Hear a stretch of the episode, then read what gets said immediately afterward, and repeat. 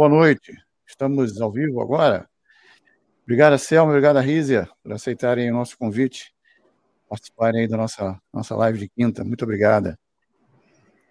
É, a gente também agradece. Eu agradeço também o convite Isso. e me sinto muito honrada por estar aqui com vocês. Prazer é nosso, a honra é nossa. É, vocês estão falando da Selma está onde, Rízia? Salvador. Eu estou em Salvador, Bahia. Rízia? Baiana, mas estou em Maceió, Alagoas. Oh, melhor lugar do Brasil. Lamento, Natanael. Não é mais Recife. nem, e, e, e, nem o Rio de Janeiro, nunca foi. Maceió, Alagoas. E tem um lugar melhor ainda, ali para perto, São Miguel dos Milagres, tá? Que é lá, é, lá é o meu lugar preferido na Terra. Maceió tem Mas, muitas belezas naturais, né? Muito, aqui muito. E tem sempre um lugar lindo para poder conhecer. Gente, a Bahia também. Peraí, que história é essa? Fernando, fica aí. Vai começar assim. Ó, é. é, não vê não, hein? Bom. Três que... nordestinos aqui lutando para quem tem as praias mais bonitas. É Maragogi? É. é Porto de Galinhas? Será que é Carneiros? É Será que é Fernando de Noronha? É, começa a briga. Pois é. Lembrando que Fernando de Noronha não é no Rio de Janeiro. Não, é, só vai sair é, perdendo o Fernando, que ele está em desvantagem, né? Três nordestinos aqui, pronto, acabou. Não, mas vocês estão é. certíssimos. Esquece o Rio de Janeiro. Rio de Janeiro é uma, é uma ilusão As águas idiota. belas, mais frias do Rio de Janeiro, né, Fernando? Vinda da Argentina, aquelas águas frias maravilhosas. Bem isso. Estão dizendo aqui que eu nem conheço ao certo Pernambuco. Conheço. Já veio aqui, Fernando? Porto de Galinhas. Foi a Praia do Alto. Eita. Foi a Fernando de Noronha, lógico. Fernando de Noronha é Recife, né? O Recife não, é Pernambuco, né? É, digamos que a gente roubou de, do Rio Grande do Norte, né? Porque era para ser Rio Grande do Norte. Exatamente. Ah, Coisas do Brasil. Deixe quieto. Entendi, entendi. Viu? Conheço. Aí. Valeu, meninas. Obrigado. Boa noite a todo mundo que está entrando agora. Boa noite, Natanael. Boa noite. Feliz aqui em conversar com duas senhoritas. Eu tenho que ter cuidado porque eu costumo chamar senhoritas. Eu levei um rela ontem, fui chamar uma senhora senhorita, ela me deu um rela. Mas, enfim, com duas senhoritas nordestinas, para falarmos um pouquinho sobre o que acho que todo mundo aqui mais gosta de falar, que é Pilates, né? Não é Big Brother, não é onde é que fica Fernando Noronha, e sim Pilates. Então, deixa eu já emendar uma pergunta, Fernando, pode ser? Manda bala. Como eu sei que essas duas beldades iniciaram, talvez aí, é, não vou dizer iniciaram juntas, né? Porque, enfim, as duas vão contar um pouquinho dessa história. Mas é, eu queria saber se elas lembram né, como é que foi essa aproximação, ou quando elas se conheceram no Pilates, se realmente se conheceram diretamente no Pilates, que eu acredito que foi, mas enfim, como é que foi esse encontro na vida? Vai, Lígia. Começar, Selminha? Comece. Selminha, na verdade, esse come... como a gente se encontrou, né, na verdade. Bom, a, a a Selminha já está muito, muito mais tempo que eu no Pilates, né? E ela é das, das, das elders da Bahia, vamos dizer assim. Oh. eu cheguei bem depois. É, Para mim, assim, foi um privilégio, porque quando eu, quando eu me encontrei com Pilates, eu me encontrei também com a dança. E isso transformou muito a minha forma de olhar o movimento, né? E aí transformou a minha forma também de fazer a fisioterapia. O meu fazer na fisioterapia foi inteiramente é, permeado por essas influências que vieram da dança. Então, quando eu fui fazer o curso da, da Pilates Polestar, é, eu acabei conhecendo a dança, porque quem me deu o curso, na verdade, foi Taíra Mello, junto com Adriano Bittar, que Adriano Bittar também é da dança, Taíra também era bailarina, né? Os dois fisioterapeutas, mas eram bailarinos. E acabou que eu, eu conheci Alice Becker, Selma França, Helena Matias, uhum. Gal Vilas Boas, Márcio Santiago. Então, todos esses nomes eu vim conhecer porque eu fui fazer o curso, né? Helena Matias, e então todo mundo eu acabei conhecendo por causa disso. Então, é, agora, assim, para a gente poder estreitar mesmo os nossos laços, é, foi quando lá na frente que quando eu terminei minha formação, eu fiquei fazendo um, uma espécie que eles chamavam de. Como é que é o nome, seu Não era monitoria, não, gente, assistência Então, eu fiquei fazendo assistência para Gal Vilas Boas durante anos e fazer para Márcia Santiago lá em Vilas do Atlântico, que é bem perto de Salvador. É então, eu atravessava, é, eu morava no centro de Salvador e eu ia para Vilas do Atlântico e ficava até nove e meia da noite junto com a Massinha. E foi uma, uma, uma experiência muito fantástica, assim. Então, eu estreitei os laços com a Márcia e com a Gal, e logo depois disso, eu, eu acabei acompanhando os cursos também, sendo monitora nos cursos, para futuramente, quem sabe, ser educadora. E aí, quando eu comecei a viajar, e aí comecei a dar os cursos também, vinha ser educadora, aí a gente começou a viajar juntas. Só que a primeira vez a gente viajou juntas, eu não tinha muito intimidade com o Selminha, então a gente foi, ficou no mesmo hotel. A gente ficou no mesmo hotel em Brasília, naquela, naquela época áurea, né? Que todo mundo podia viajar, ficar em bons hotéis. Quality Lakeside. É, e a gente ficou num hotel muito legal lá em Brasília, e a gente dava curso assim, tipo, três por mês.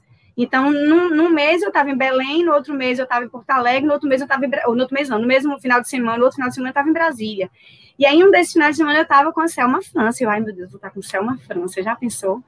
E aí a gente foi estreitar os laços. Pode contar. Pode contar. Vou contar. Eu vou contar, porque ele, Natanael, quando me convidou, eu falei, eu não sou desses negócios de live. E aí ele falou, não é só um bate-papo, então eu vou falar como se eu estivesse aqui no bate-papo e tal. Eu levantei para beber água, Pode falar, as. Aí eu, né, se é uma França tal, e eu vou ficar aqui na minha, porque, né, vou fazer uma boa imagem. E aí demos o primeiro dia de curso, quando chegou a noite, Aí comemos, fomos comer comida japonesa e tal, né? Tudo assim, conversa, bate-papo, e fomos dormir. É, foi, ó, show. Aí quando chegamos lá no, no hotel, eu fui dormir. Quando chegou de madrugada, vi uma pessoa em cima de mim, assim, caindo em cima de mim. Eu falei, meu Deus, o que, que é isso aqui? Era a Selma sonâmbula, já caindo em cima de mim na, na cama, e eu, meu Deus do céu, e depois eu, e ela não, ela não entendia, porque ela estava meio sonâmbula. Enfim, quando eu acordei de manhã, foi quando a gente começou a entender um pouco, deu risada, ela quebrou o gelo, né? Mas foi um mau susto, né? E aí foi que, foi que quebrou, teve que fazer acontecer isso para a gente quebrar o gelo.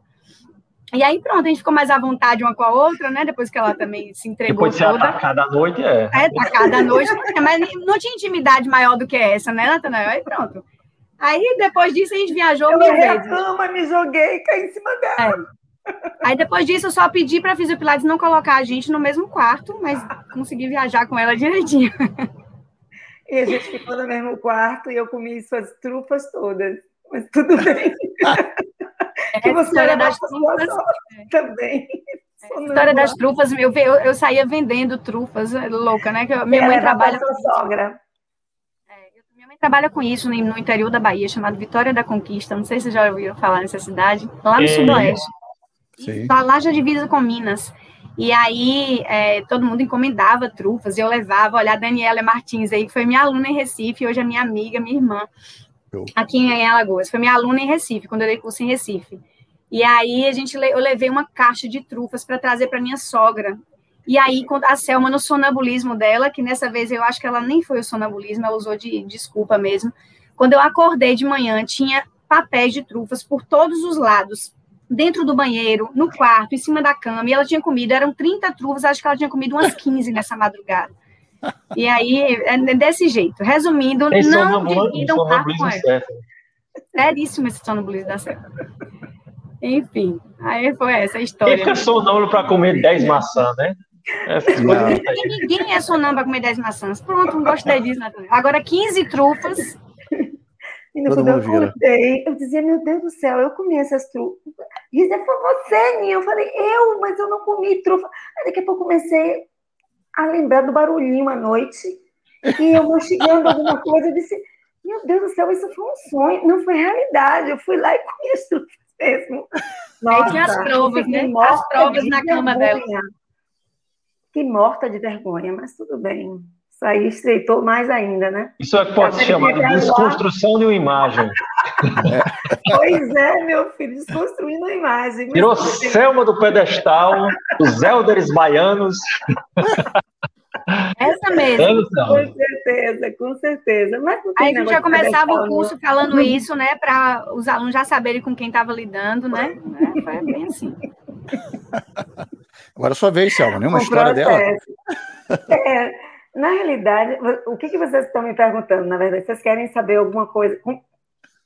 De mim em relação a Rízia ou assim, mais ou menos? Se quiser história? contar um mal aí, pode contar, já que ela eu já vou encontrar alguma coisa. Eu vou contar alguma coisa, porque eu viajei com essa menina, viu? E muito, mas ela é muito especial, né? Uma das pessoas assim que eu tenho maior admiração assim dentro da Fisiopilates. É muito inteligente, ela deu durante muito tempo a parte teórica, né? E é, que a Fisiopilates ela tem, que é uma parte muito interessante, que é preparatória para a pessoa poder entender os princípios de movimento, né? Uhum. Então, assim, a Rise, ela passa, existem umas delas que passam é, muito bem esse trabalho, mas Rise, ela tem um, um, umas metáforas, umas coisas que acabam chegando muito mais facilmente às pessoas, e é, é assim dotada de uma simpatia, de uma simplicidade e de muito conhecimento. Então, assim, é, eu foi uma parceria muito boa com ela, né? Durante, assim, quando a gente viajava junto, e assim, também com a questão da amizade, né? Porque nem sempre no mesmo lugar que você trabalha, você é amigo de todo mundo, né? Isso é uma realidade. Mas ela, assim, é uma pessoa que chegou perto bem espiritualmente, tá? É, eu vou falar um pouquinho da, dessa história minha com Pilates. Eu sempre Sim. acho meio interessante, porque é, eu acho que conta um pouco a história de Pilates em Salvador. Eu uhum. acabo contando um pouco. E assim, eu sou mais velha, então uhum. eu não sou a melhor, mas eu sou a mais velha. Então eu sei, eu conheço muitas coisas, né? Então às uhum. vezes eu vejo as pessoas falarem algumas coisas e digo, epa, essa pessoa não estava ali, essa uhum. pessoa estava, essa pessoa não, enfim, né? Porque estava junto. Então assim, é... eu comecei a dançar pequenininha, só para vocês terem ideia de como foi que eu vim com essa coisa de movimento. Aos 16, eu me movia muito, muito, muito, muito. A criança super inquieta, oito anos de uhum. idade, já estava assim, parecendo os talentinhos para dança, com 12 anos já dançando, 16 anos dançando profissionalmente. Com 17 anos entrei na faculdade de dança, né? Quando entrei na faculdade de dança, eu conheci a Alice. E a Alice já tinha um tempo que ela é alguns anos à, à frente que eu, mas assim, ela viajava muito, então eu, eu é, ela pegava algumas matérias, ficava atrasada em algumas matérias, né? Então eu fiz, a eu fiz faculdade de dança e fiz minha primeira aula de Pilates em 1991. Legal. Imagine, gente, uhum. a primeira aula de Pilates eu fiz em 1991. Uhum. Né? Então, assim, no repertório de Marie José Blum, Alice tinha, ainda era na rua Antônio dos Passos, na Federação, no bairro da Federação, Salvador Bahia, era, no, era na parte, a gente chama sótão, a parte de cima, né? Ela tinha uma cobertura e aí era na parte de cima dessa, era na cobertura, né? O estúdio dela, no primeiro momento. Então, quem fazia, as pessoas que faziam aula eram os bailarinos, e depois os bailarinos começaram a chamar o pai, a mãe, outras pessoas para poder fazer aquele tipo de exercício que funcionava. Para mim, era uma curiosidade que eu tinha. Por quê? Porque eu tinha, eu era uma pessoa que eu fazia muita aula de dança. Então, eu fazia balé, eu fazia macagrã, fazia dança, a dança moderna, macagrã, uhum. é, é, tudo, tudo que tinha eu experimentava. Então, para mim, eu estava experimentando alguma coisa ali. E quando ela trouxe o reformer para é, a casa dela, a gente ficava assim, ela fazia trio, né? Três pessoas fazendo aula, colocava uma fazendo uma coisa, outra fazendo outra coisa, e outra aqui para o equipamento. Eu ficava, puxa, que horas eu vou para equipamento? Puxa, hoje não é meu dia, meu Deus do céu, essa mulher não vai me botar aí. Eu ficava pensando, porque achava interessante fazer o um exercício no equipamento também, né? Enfim, é, fiquei em 90, de 91 até 95, tive muitos hiatos, porque viajava muito, é, para dançar, tinha uma vida profissional assim muito grande de, de, viagens de bailarina profissional mesmo, né? Então é uma coisa muito muito intensa e por volta de é, 1995 mais ou menos ela me chamou para assistência. Aí ela me deu um curso que ela tinha que se chamava é, Pilates. Pilates, Pilates da Alice. E aí ela, ela passou o repertório de Maria José Blum e começou a trazer um monte de gente para cá, para o Brasil, que ela uhum. trazia a gente, né? Vinha trazendo, nessa altura, ela já estava na parte de baixo do, do, do, do do prédio dela, no playground, né? E ali ela teve as primeiras sócias delas, que eram colegas e alunas dela também, né? Que é Dani, é isso que eu tô, quero dizer para vocês, porque assim, tem a gente que aparece, que vocês sabem mais ou menos o nome, mas existem outros nomes que são nomes importantes também e que fizeram parte e que construíram uhum. isso, e que disseminaram isso também. E que se você tiver os contatos e elas toparem, a gente tenho, quer conversar com elas também. Eu tenho, eu tenho o contato delas, eu tenho. Então, é Jaqueline Borges, Tina Campos, uhum. Daniela Augusto, é, uhum. deixa eu ver mais. Essas três pessoas eram pessoas assim muito fortes, tanto que foram sócias de Alice durante um tempo. Foram as primeiras uhum. sócias de Alice, né? E aí, o que, que eu fazia? Eu trabalhava nesse estúdio de Alice. Ó, eu não posso ficar falando tanto, porque senão eu vou tomar a live toda, mas eu vou tentar falar o mais rápido. Fica então, tranquilo, depois a gente dá direito de resposta a Rita. Você, é, réplica, Então, assim, só para vocês saberem, depois eu passo a lista. Mas é importante vocês. isso, Selma. Fica tranquilo, fala, fala mesmo. É porque tem muita gente que está aí no Pilates hoje em dia, mas fizeram aula com essas pessoas. Sim. que estão aí no anonimato, que não fizeram questão. Por exemplo, a Jaqueline, ela nem gosta de internet. Uhum. Ela, ela, ela, tem umas fotos que ela coloca lá no Instagram, não sei o que, a Dani tá Move for Life, né? Mas, assim, são pessoas que gostam muito do movimento e o movimento gosta muito delas, né? São bailarinas, são pessoas muito, muito é, verdadeiras com o movimento, né? E tem, tem um, um histórico grande. Tina Campos também, então, é um povo que entende o, o, o movimento sentido, né? Aquela coisa que você já viveu, viveu, viveu, viveu, viveu, quer viver mais, porque você fazer isso, né? Então, aí, o que acontece é que nesse... no estúdio, eu trabalhava no estúdio de Daniela, junto com o Georgia, foi aí que eu conheci, eu já conhecia a Georgia da faculdade, né? Mas, minha professora de ginástica rítmica, ai meu Deus do céu, minha mestre tá aí, Ai, meu Deus do céu, mil, mil beijos, viu? Olha, vou logo, logo dizer para vocês que agora na, na Bulgária, a Bulgária, teacher, que tem é, uma colega minha, ela levou uma ginasta para o PAN agora, tá sabendo? Então, assim, a minha galera é uma galera bem bacana. E Maria Forte. Lisa Lemos Maria Elisa Lemos é responsável por as mestres assim maravilhosas em minha vida de ginástica rítmica. Me ensinou muita coisa também, ou seja, eu fiz muita coisa de movimento.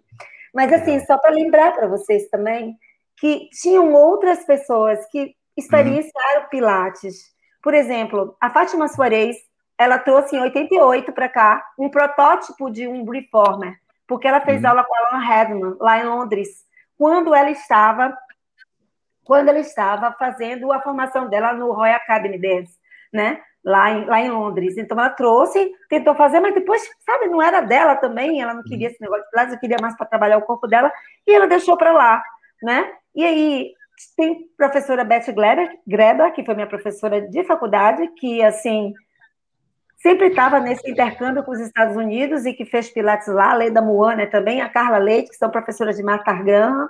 Então, uhum. assim, são pessoas que, assim, sabem muito sobre Pilates, tá? E que vieram antes de mim.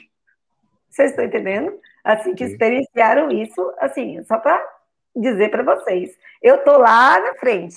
Então, tem uhum. Tina Campos, tem essa galera toda que depois eu passo o nome para vocês. Show. 98, vou tentar ser rápida. 98, eu, o Brent veio para o Brasil. Fez a primeira turma dele né, de, de Pilates. Eu tenho essa foto até hoje. E é, eu fiquei estudando, fiz minha certificação, fiz meu curso, fiz minha certificação. E uhum. depois de, nesse mesmo tempo, ó, gente, eu preciso falar, nesse mesmo tempo, eu, Georgia, Alice e Helena Matias, né, que é outra educadora da Fisiopilates bem interessante, nós quatro montamos o primeiro estúdio dentro do hospital no Brasil, no primeiro o Hospital das Clínicas, que a gente trabalhava, fazia serviço voluntário no Hospital das Clínicas. Inclusive, eu fiz a, a, a especialização em clínica de dor, uhum. e depois, em 2000, a gente já estava escrevendo para um file, um, um, um, um, file lá no, no Simbidor, é tipo assim, era um congresso sobre dor, né? Uhum. Então, a gente participava dessa equipe multidisciplinar, que era uma coisa bem interessante, tá? E depois nós, nós a gente entrou com Pilates no meio de psicólogos, psiquiatras, nutrólogos, enfim, anestesistas, é, é, pessoa que trabalha com ortognática, enfim. Então, assim, foi um período muito rico, muito interessante, e a partir de 2000, para onde Brent ia, ele dava um passo, eu dava outro passo. Ele dava um passo, eu dava outro. Ele ia para a direita, para a direita, ele ia para a esquerda, ele ia para trás. Eu ia atrás de Brent, para tudo que ele ia, porque eu precisava aprender o curso para poder passar o curso adiante. Também em 2000, eu montei meu estúdio, que foi o lugar que abrigou diversos cursos, formou, assim, uhum. muitos cursos interessantes aqui no Brasil. Fiquei só, sendo sócia de Alice e Helena, né? E depois de muito tempo a gente desfez a sociedade, acho que 12 anos, 13 anos, uma coisa assim. Enfim, é isso. É chão. Mas você falou é. importante, porque é, é, a história, é, a história ela te traz. É. São profissionais que ajudaram a, a, a, construir o que a gente tem hoje. É, e, e, não tinha estúdio de Pilates. Hoje em dia, às Exatamente. vezes, quando eu passo aqui e eu vejo um monte de estúdio, eu faço, ó, a gente não imaginava que isso ia tomar essa dimensão. Essa, né? Claro que eu sei que tinha minha colega, a minha amiga Cecília Panelli, fazendo também uhum. a formação dela com Romana Amo, de paixão, Aline Sim. Reis, Adriana Trotter, etc. Mas a gente estava difundindo, de fato, uhum. o trabalho do Polestar, entendeu? Mas elas estavam fazendo também, porque foram para os Estados Unidos, acho Lógico. que em 95 e etc. Então, é, é, tipo assim, elas difundiram depois, mas a gente antes, talvez, pelo que eu entendo, porque até a Romana estava vindo ainda aqui, tinha umas histórias assim, né? Mas é, a gente proliferou bastante, porque era uma equipe de profissionais assim, bem. As pessoas tinham. A gente tinha muita vontade, né? A gente gostava uhum. muito, então. Coração, né? Coração, é, é, é. Exatamente. Exatamente. Bela Boa. jornada, atleta. Bela jornada. É um negócio de atleta mesmo, viu? eu vou te contar. Porque para fazer eu dava nó em pingo d'água. Fazer um monte de coisa, nossa. A grama do vizinho é mais bonita, né? Todo mundo fica assim. Hoje em dia, eu quando posso eu vou falar que a minha tá horrível aqui da frente, mas... mas... Não, mas assim, o que eu tô querendo dizer é o seguinte: é porque às vezes as pessoas chegam para mim e falam assim, fazem assim, ah, mas é porque eu quero fazer um curso com você, não sei o quê. Eu disse assim, bora fazer aula primeiro. Eu tive muitos problemas assim com alunos, Sim, não problemas, mas muitas questões porque, tipo assim, uhum. as pessoas elas não queriam viver o corpo. E eu ficava dizendo assim, meu Deus, como é que você vai ensinar uma coisa que você não sabe, não viveu no seu próprio corpo? Até uhum. por conta de tudo que eu tinha vivido lá atrás, né? Na minha assim, de ter experienciado e ter querido. como é que vai ser profissional de movimento se não gosta de movimento? É porque o RPG está dando problema de túnel do capo, né? Uhum. É porque. Por que, que é exatamente? Quer dizer, não é problema meu, mas eu ficava assim, puxa, Aí eu pegava no pé, tanto que assim, é, eu tenho um 50% que gosta e 50% que não gosta, mas também não posso fazer nada. Então, uhum. assim, é o que acontece, é o natural da vida, eu não sou esse uhum. anjo. Uhum. Mas, assim, eu tenho certeza, e lhe digo, é assim, que os profissionais que passaram por mim, eles tiveram que fazer exercício físico e experimentar aquele repertório, e passaram uhum. muito bem passaram muito bem e hoje me agradecem. Me agradece. Poxa, Selma, você fez eu viver meu corpo de uma forma que eu não imaginava que eu fosse viver. Boa. Esse é o gancho, é, né, da, da Polestar. A Polestar, assim, da, da, escola que a gente que a gente vivenciou, Pilates, né? É, gente, o foco é sempre muito experimentar. Tá? A gente a gente entendia que como o Salomão falou, eu só vou ensinar o que eu sei fazer. Então a gente valorizava muito a prática, né? A experiência no próprio corpo. E aí a gente sabia dar a dica certa, porque você vai sentir mais ou menos assim agora. Então a gente sabia dizer, olhando para a pessoa, qual a mola, né? Porque a gente uhum. já experienciava no nosso próprio corpo. Então uhum. isso era muito bacana. Eu lembro Georgia, que estava falando com a gente, está aqui conosco também. Georgia é a nossa mestre, tá, é a nossa mestre de, de, é, da parte técnica, assim. Georgia, ela tem um, um olhar excelente, assim, para isso. Então, assim, como ela era a nossa líder, né, da educação, ela, a gente tinha encontros de educadores, assim, que a gente começava a se mover 8 horas da manhã, parava 40 minutos, uma hora para o almoço, voltava para se mover de novo, e a gente se debruçava no, no repertório é, tipo, todo ano, mesmo repertório, mas daquele repertório a gente sa saía coisas cada, cada vez mais, a gente refinava né, o movimento. E aí, muitos imaginavam, imagina, a gente se encontrar para fazer a mesma coisa, né, e a gente conseguia ter um olhar mais refinado para a mesma coisa, para o mesmo repertório. Outros e não ficar no raso, né? coisa, né? né? E a gente não ficava no raso naquilo. Então, assim, isso foi, foi um tempo fantástico, assim. Muito bom mesmo. E eu, como fisioterapeuta, então, né? Porque assim, Taíra era da, da, da dança, Selma da dança, muita gente da dança. Eu não sou da dança.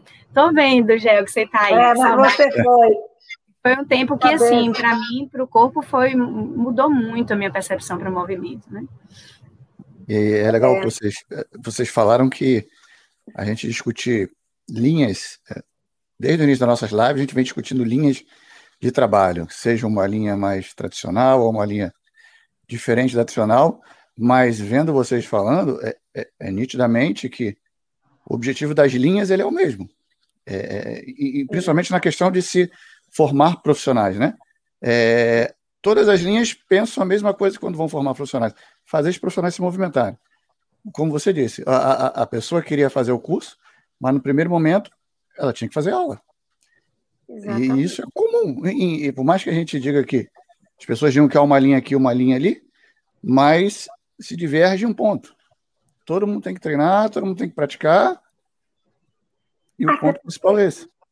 Até porque a, o, o, a, a, filosofia, a gente tem a filosofia, a gente tem a ciência que caminha com a filosofia, né? Uhum. Mas, assim, o que você quer com isso é colocar o corpo para mover. Sim. O objetivo, na verdade, é um trabalho de condicionamento físico. Né? Agora, só pegando essa, esse gancho aí de, de, de, de RIS, esses encontros de educadores foram tantos.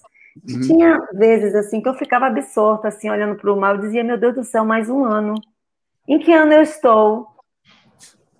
2050, eu não sabia, mas era um negócio, era tão frequente, a gente se encontrava realmente sob a batuta aí de Geórgia, e a gente se encontrava para discutir, como o Risa estava falando, era, às vezes era o mesmo movimento, mas é um outro aspecto do movimento também, né? Então, um movimento sobre vários olhares. Era bem interessante, tinham figuras assim que que é, a, a grande maioria, né, assim tinha tinha muita vontade e tinha uhum. muita paixão porque estava fazendo, participavam e saía cada coisa muito rica, sabe? Assim. Sim. Enfim. É isso. Deixa eu perguntar então uma coisa às senhoritas. Vê, uh, desde que eu me dou por gente, e Selma, eu não sei se eu falo isso que eu ia falar, mas vou falar. Quando Pode você começou falar. a dar, dar, datas aí, teve umas datas que você falou e eu comigo, caraca, velho, eu tinha 10 anos. Caraca, eu tenho tantos anos. Aí vê que coisa. Não, eu não tô falando, tô falando da história do Pilatos que você contou, que disseram a você e eu disse, nessa fase eu tenho é... tantos anos. Aí eu pensando aqui, é, como no mundo todo, Pilates ele teve essa base muito forte da arte, dos bailarinos, da dança, etc. E isso é visível no, no, até no, no, contexto dessa, desse início, digamos, da Polestar aqui. Incluindo você, a Gel, que tem essa, essa pisada da dança muito firme, muito forte. E aí, a Polestar ela tem uma ótica muito também científica. Né? Isso muito da reabilitação e etc, etc. Que, pelo pouco que eu vi, eu vejo que Rízia puxa também muito, talvez, para esse lado. Aí você, então, é o que eu quero perguntar às senhoritas, já que uma, talvez, pode ser um erro meu, e aí Rízia me corrija, talvez Rízia tenha vindo primeiro pelo lado da, mais científico e Selma pelo lado mais da arte. Então, se do, esses dois lados estão presentes na Polestar, uh, Rízia, vou começar com você. Como é que você acha que interage esses dois mundos dentro do Pilates?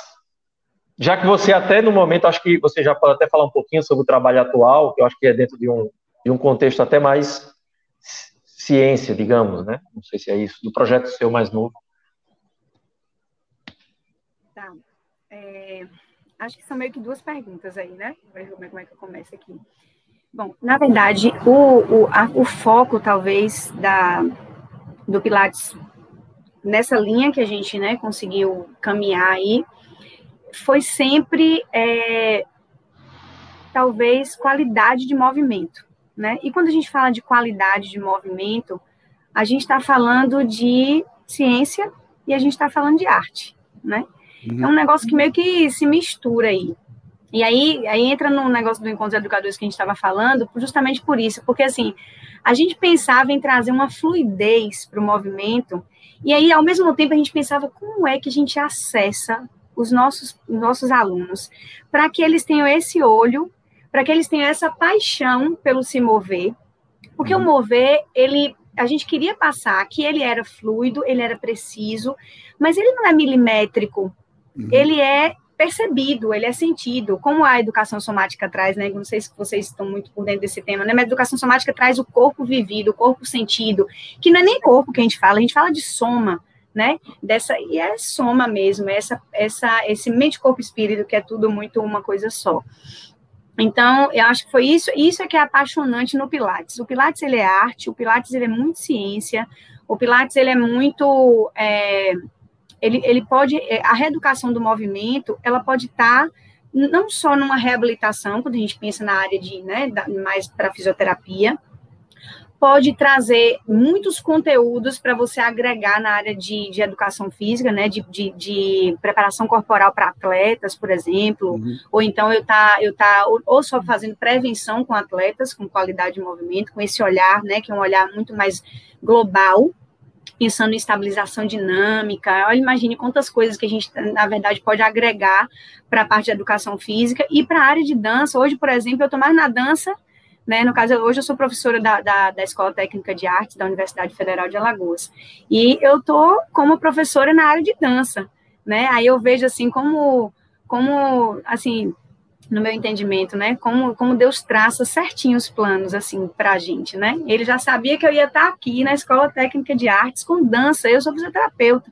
E aí eu já cheguei lá na dança, lá na Bahia, né? Em 2003 eu estava terminando meu curso de Pilates e eu tinha um contato, assim, sabe? Eu estava imersa no pessoal, com o pessoal da dança, né? Eu tinha um olhar que não era tão assim, né? Que eu acho que a fisioterapia e o campo da, da, da ciência, se ele não misturar com a arte, ele também se perde, e acho que a arte precisa também dessa coisa da ciência. E aí, hoje que eu estou no campo da dança na universidade, então, assim, na academia, muitos acham assim, você, aí, então você é professora na área de dança e você dança lá. Eu falei, eita, pouco, eu nem sei muito dançar.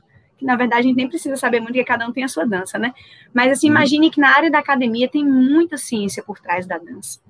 Então, a arte, ela é permeada de ciência. E, então, eu acho que eles se encontram, sabe, Natanael? E, e para mim, isso foi um encontro maravilhoso porque eu, eu entendo que eu fui eu fui presenteada com esse com esse é, esse é o meu mergulho na arte para depois encontrar a ciência com um olhar mais sensível. Eu acho que é mais ou menos isso. É, exato, exato. É bem isso aí. E tu, Selminha? Olha, eu estava pensando aqui numa coisa bem interessante para falar para vocês, porque assim que eu acho que talvez a, a as, as, pessoas que não conhecem o Polestar, né, elas não sabem exatamente para que que o Polestar veio, né? O uhum. que que o Polestar pretendeu. Muitas pessoas dizem assim para mim: ah, porque vocês do Pilates contemporâneo, que pega uma bola, que pega isso, que pega aquilo, que faz isso, faz aquilo. Olha, eu nunca peguei numa bola e nunca ensinei nada numa bola para ninguém dentro de um uhum. curso, tá? Então, assim, na verdade, é, o Postar, ela é uma, é, é uma linha que é uma linha de reabilitação, que tem uma simpatia muito grande com a Ivy Gentry, tá? Com o que a Ivy Gentry passou, né? Ou seja, a Ivy ela era uma grande bailarina e depois ela precisou é, mudar os rumos do, do, do, que ela queria por conta de um câncer que ela teve. E hum. daí ela também ela criou uma, uma, uma um repertório, uma forma de se trabalhar para que o Pilates fosse acessível às outras pessoas, certo? Uhum.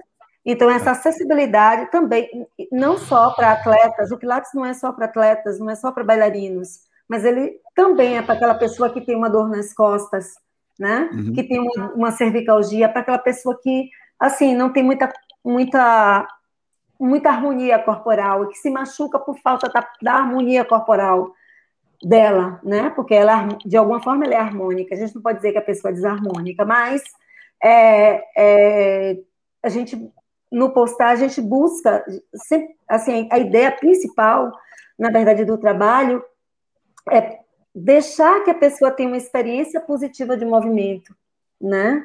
Promover uma experiência positiva de movimento. E para isso, a gente tem todo, claro, um repertório, né, que tem as qualidades de movimento desse repertório, mas a gente também tem a ciência. Então, a gente, Brent, ele trouxe para o Brasil, e foi muito falado durante muitos anos, o conceito de estabilização, né? Que as pessoas até hoje acham que é uma coisa parada, né? Então, trouxe essa coisa de Paul Rhodes, da coisa do transverso abdominal, junto com o, é, a, a, conexão com o diafragma, aí vem o Sapfor, também fala do assoalho pélvico, do pulpo-coccígio, helicoccígio, pulpo-retal, coccígio, essa interação de forças, né? E aí entra a ciência, mas a gente está sempre movendo e sempre buscando também uma qualidade para que a pessoa chegue no que Joseph Pilates pregava, né? Ela está presente, ela está inteira, ela está bem com o corpo dela para ela executar as atividades de vida diária dela e, e como uma prevenção mesmo, como uma uhum. prevenção. E outras pessoas como reabilitação. Então, o repertório da gente, muitas vezes as pessoas ficam perguntando: ah, mas por que, que vocês não seguem um, um, um, um encadeamento de movimento como tal escola e tal escola e tal escola? Por quê? Porque a gente vê o indivíduo de uma forma individualizada mesmo, né? Individualidade biológica, especificidade. Né? E a partir dessa avaliação que a gente faz, né, a gente vai criar um repertório, vai criar, não, vai pegar o repertório, vai escolher exercícios do repertório que dê conta dessa situação que a pessoa está, no momento que seja uma situação de dor, uma situação. A partir daí, depois que a gente. que, essa pessoa passa a não ter dor, né, que ela passa a ficar de bem com o corpo dela, a gente joga duro. Né? Aí a gente começa a fazer um pilates mais intenso, uma coisa mais intensa, como normalmente as pessoas falam por aí, como normalmente o pessoal do clássico fala por aí, que se diz clássico, né? Que até acho até que é um nome meio assim, mas enfim, é, de, vamos dizer, de Romano, do Fletcher, de seja lá, uhum. de que é o for. Então, o que eu quero, o que eu quero falar para vocês é que a ideia principal é de, de, de construir um ser humano saudável, né? De, a gente não vai colocar a pessoa dentro do sistema, né? Assim, vai, vai, vai pegar o sistema e vai jogar para a pessoa. A gente vai fazer o seguinte: vai ver o que aquela pessoa está precisando né? Vai equalizar aquelas questões, equilibrar aquelas questões, né? E que normalmente isso aí uhum. vai entrar ortopedia, vai entrar reumatologia, vai entrar uma série de outras visões aí que a gente tem para que essa pessoa fique bem e a partir daí ela faça um movimento mais saudável para aquele corpo dela, né? E aí o que ela vai experienciar de é, é, a partir daí são todos aqueles elementos que geram afluência, que geram a qualidade de movimento, né? E que vai fazer com que ela transite muito bem na vida. Porque uhum. o Postar, inclusive, tem uma coisa muito interessante, uma frase bem interessante, que é a experiência positiva de movimento. Eles falam demais sobre isso. Falam também o tanto quanto necessário e o mínimo possível, né? Então, assim, é, é eu, eu acho que essa escola é uma escola muito, muito, muito bonita, porque ela enxerga Natanael, o corpo dele, como ele como está, né? E o que, quais os ajustes que a gente precisa fazer para que ele consiga fazer, ele consiga ter uma experiência boa com o sistema. Na verdade, é mais ou menos isso. Muito bem. O, o, Rízia, em Deixa eu fazer uma perguntinha para a. Em que momento você, da sua trajetória profissional, você decidiu que, pô, agora eu quero, quero ensinar isso aqui que eu aprendi? quero passar isso aqui para outros profissionais. Quando isso surgiu para você, Rizia? Você tem algum momento específico? Na verdade, Fernando, foi assim, eu, eu quando a Físio me chamou para fazer assistência, assistência na monitoria nos cursos, eles, o, a, a empresa ela tinha dado um boom no Brasil, né? Na verdade, Pilates tinha dado um boom no Brasil, tinha poucas escolas de Pilates, e, e, tinha, assim, a gente tinha poucos profissionais, né, na época. Então, uhum. assim, o Adriano já viajava muito, a Taíra já viajava muito, Selma já viajava, todo mundo. Então, assim, como é que ia dar conta? Você tem noção? A gente, às vezes, em Porto Alegre, e principalmente uhum. Porto Alegre e Belo Horizonte, acho que era essas duas cidades, né, essa minha, era, eram as cidades que tinham, tipo, quatro cursos por mês. Então, uhum. assim, aí fora Belém, fora Brasília, Brasília também tinha, tipo, três por mês. É. Enfim, então eles precisavam principalmente assim de pessoas da, da, área de reabilitação, que começa que é quem dava a parte teórica, o PRPF, que era o que a minha falou antes, né? Que, uhum. E aí tinha o curso naquela época ele era dividido, é, tinha, tinha etapas REAB, que a gente falava, que era de reabilitação, e etapas que era estúdio, que era mais o pessoal de, de educação física que fazia. A Silvane aí. Boa noite, Silvane. Aí o que que acontece? É, nessa época eles perguntaram, Risa, você tem interesse? Era eu e Marla, Marla Lopes, que também a gente fez o curso juntas, né? E aí a gente, ah, vocês vão querer, enfim. E aí acabou que a gente foi fazer essa monitoria. Então caiu de paraquedas assim para mim, né? E na verdade, eu falei, meu Deus, será que eu vou ter talento para isso? Porque, né? E, e, e, se eu for falar da minha caminhada aqui, vai ser outra live, porque eu nem imaginava na minha vida que eu nem queria fazer fisioterapia, né? De quase desistir de fisioterapia, fui fazer quase publicidade, propaganda, enfim. É. Então eu falei, meu Deus do céu, vou, vou dar conta desse negócio, mas eu vou. Enfim, acabei fazendo a monitoria, e aí é, acabou que assim, eu fui com Taíra, da, a Taíra dava o curso e eu dava uma etapazinha para ela ver se tá ok, né? E ela ajustar as coisas. E enfim, acabei dando o curso, né? E, e, comecei a me identificar com isso. Eu lembro que uma semana antes do meu casamento, é, tava, tinha vendido muitos PRs, PFs, eu não sei se, se eu já contei isso para você, né, Samir? Uma semana antes do meu casamento, tinha um PRPF e, tipo, já não tinha, assim, não tinha mais como, na agenda a gente tinha que se encaixar. Eu falei, tá bom, é. semana antes do meu casamento. Eu falei, vai ser massa, porque eu vou na 25 de março e vou comprar um monte de coisa lá. Enfim, aí eu fui e era, assim, meu primeiro curso que eu ia dar. E aí, não, minto, desculpa, foi um, duas, três, três semanas antes do meu casamento, eu ia dar dois PRPFs, pense, era um no Rio de Janeiro, Fernanda, aí na sua terra, uhum. e um final de semana antes era em São Paulo. Só que aí já tinha dado outros cursos da parte prática, então eu já estava assim mais à vontade e tal, só que ia ser o meu primeiro PRPF. Aí eu lembro, não sei se Georgia lembra disso, Georgia falou bem assim para mim, ô oh, Rízia, é, no de São Paulo eu vou lá lhe ver, Primeiro que eu já quebrei, aí, aí já fiquei nervosíssima. E aí eu fui na, na primeiro PRPF no Rio de Janeiro, e aí, eu, quando eu cheguei, eu, eu, dia anterior, meu Deus do céu, eu tinha um cento, acho que eram 115 slides, e eram dois dias e meio de curso. Eu falei, meu Deus, como é que eu vou lembrar disso tudo? Enfim. E quando eu cheguei no primeiro dia de aula, a menina falou bem assim: Você sabe se a professora já chegou? Comigo, né? Aí eu falei, sou eu. Aí eu fiquei toda sem graça, e eu já fiquei esqueci todos os slides nessa hora. E aí, na hora que eu comecei a dar o curso, isso foi uma experiência bacana, porque assim, como você perguntou, como é que eu me despertei para isso? E nesse dia uhum. foi o dia que eu me despertei. Quando eu comecei a dar os slides, aí eu tinha falado, meu Deus, o senhor me colocou nesse negócio aqui, então só me dá um empurrãozinho aqui, porque sei lá que se eu vou lembrar disso tudo. E aí eu comecei a falar, né? Eu comecei a falar, e aí daqui a pouco alguém eu olhava para a cara de um e um fazia uma cara assim. Aí o outro fazia outra cara assim. Aí eu comecei a, a pensar como eu poderia falar essa mesma coisa de outra forma. Uhum. Aí quando eu vi, eu estava falando essa mesma coisa de outra forma. Aí a outra, uma carinha ficava, ah, tipo, entendi. Aí a outra cara ainda ficava assim. Aí eu falei o mesmo slide de umas uhum. três ou quatro formas. Quando eu vi a cara de todo mundo ficando assim, tipo, eu falei, agora deu. Aí eu vou passar o slide. Quando eu vi eu dei o curso e não foi eu que dei o curso. Realmente uhum. não foi eu.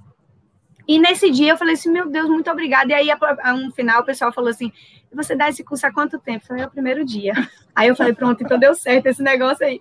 E eu fiquei Agora... muito em paz, assim. Aí eu falei, poxa, eu me senti muito à vontade. Claro que, né, depois eu fui ficando mais à vontade.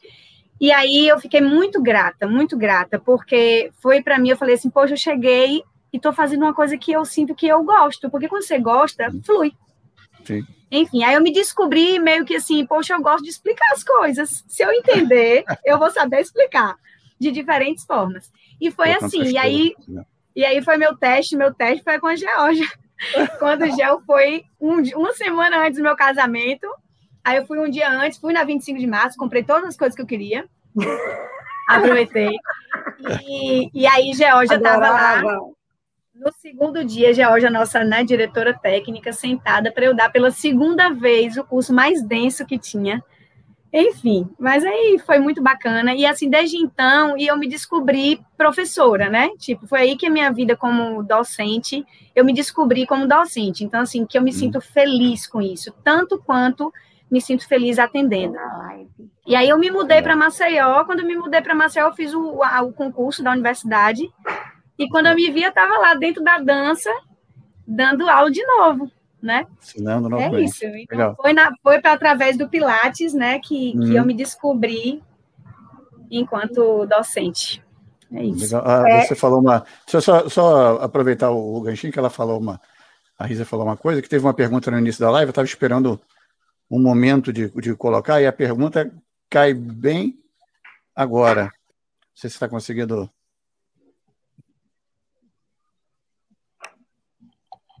Adorei a definição de três coisas que aprendi com a Risa numa conferência. Acho que cai bem nisso que você falou, né? Eu encontrei meu estilo de explicar alguma coisa. Eu ainda me lembro. Eu ainda me lembro que é, Georgia me ligou do, do, do aeroporto. Ela falou: Selma, a Risa deu um curso lindo. Deu um curso lindo, fiquei encantada. Viu? Ela falou. Agora sim, só para entender, o que danado são três cuias? É. Como é, é as três cuias... Aí eu vou ter que falar, né? As três cuias é porque, assim, quando a gente fala daqueles alinhamentos dos três pontos, né? Quando a pessoa fica, é, por exemplo, se eu estou em pé, nem estou assim, nem estou assim, mas como é que eu acho o meio do caminho, né? Porque muita gente fala assim, postura, né? Uhum. Postura. Só que se eu falar postura para Natanael, para Fernando e para Selma, cada um vai achar postura de um jeito mas como é que eu vou achar para uma pessoa que está aprendendo? A gente precisa dar algum, algum, alguma linha para poder seguir, né? Aí eu falei, ó, gente, aqui, olha aqui, isso aqui tem formato de uma cuia. Olha a torácica, tem o formato de uma cuia, um pouquinho menor. Olha o saco, não tem o formato de uma cuia. Vamos alinhar as três cuias. E aí, às vezes, a pessoa estava assim, eu falei, essa cuia não está na mesma posição. Ou então, essa uhum. cuia não está não tá cuia. E aí, quando estou deitada, eu tenho alinhamento das três cuias. Se eu estou em pé, eu tenho alinhamento das três cuias. Se eu estou de lado, eu tenho como ter alinhamento uhum. das três cuias, né? E eu tenho percepção, eu tenho feedback sensitivo daqueles lugares. Enfim, é, foi isso. Claro que foi pegando a cuia mesmo, né? E, e tentando. Boa. É, Rízia tem umas imagens muito interessantes, muito bonitas. As pessoas dizem assim, ah, mas é, não sei para que tanta imagem, não sei para que tanta coisa. A gente não enche as pessoas de imagem. Mas, assim, às vezes aquela pessoa que você dá um comando verbal e ela não consegue realizar o movimento porque ela não uhum. consegue perceber o corpo dela, de repente você dá uma imagem e aí ela consegue realizar. Então, uhum. as imagens, elas. Todo mundo aqui sabe. O próprio Pilates falava. Né? né? Não é verdade? Uma ducha é. interna, ele falava as coisas Exato. dele. É, um chuveiro interno, internar o show, shower, né? É. Acessar, né? A gente tem que descobrir uma forma de acessar cada um. Às vezes não é com uma imagem tão precisa, a outra, outra mais uhum. imaginativa mesmo, mas a gente quer acessar. Né? É importante uhum. acessar. Obrigada, Silvana. Às vezes é só uma palavra, às vezes é só um toque, às vezes é só uma imagem, é... às vezes você acessa de A gente é mais forma. visual, né? Uhum. Uma coisa que você falou, Fernando. É. A minha filha é, estuda numa escola aqui que é construtivista, né? E eu acho bem uhum. interessante porque eles falaram assim, é, no Canadá tem, tem muita essa coisa de você comprar as coisas para você montar, né? Uhum, é só que tem gente, aí, aí quando você compra o manual, eles estavam falando sobre isso, no manual tem um, uma parte que vai dizendo passo a passo, tem outro que tem as, as figuras, né? Uhum. E tem um link para um vídeo. Porque tem gente que é visual, tem gente Sim. que gosta de ler passo a passo, tem gente que quando olha só as figuras já sabe lidar com aquilo. Então a gente sabe que cada um de nós temos uma forma específica de aprender, uma facilidade, um canal, né? Uma, um, uma estratégia. E aí eu acho tão bacana porque eles, eles tentam acessar a todos. Tem gente que apre, aprende andando, não aguenta ficar sentado para aprender, né? E, e, é bem, bem bacana isso, né? Da gente poder entender que cada um tem a sua estratégia. Como é que a gente vai acessar cada um? Né? Sim. Nós somos diferentes, né? E isso é que é o bacana da coisa, né? Então a gente tinha muito isso na nossa linha, né? E eu acho bem bacana, né? Como é que a gente vai acessar cada um? É mais com toque? Tem gente que já não gosta de ser tocado, Sim. né? Mas tem gente. gente que se eu mostrar, ele sabe fazer. Uhum. E tem gente que com comando verbal consegue fazer, né? Então, isso é bem, bem interessante. Você tinha falado que tinha uma pergunta aí, não foi isso, Fernando? Eu faço não, foi da, da Cuia, foi da Cuia. Ah, da Cuia. Tá. Agora, veja que interessante isso que vocês, que vocês estão comentando e tal. É, Para mim, basicamente, isso é a característica de um professor. Uhum. Saber acessar, transmitir a informação para fazer com que pessoas diferentes consigam captar aquela ideia, né? Sim. E isso não é todo mundo que consegue. Então, para mim, um instrutor de Pilates, ele pode ser uma boa pessoa que saiba simplesmente passar exercício, não sei se é só isso.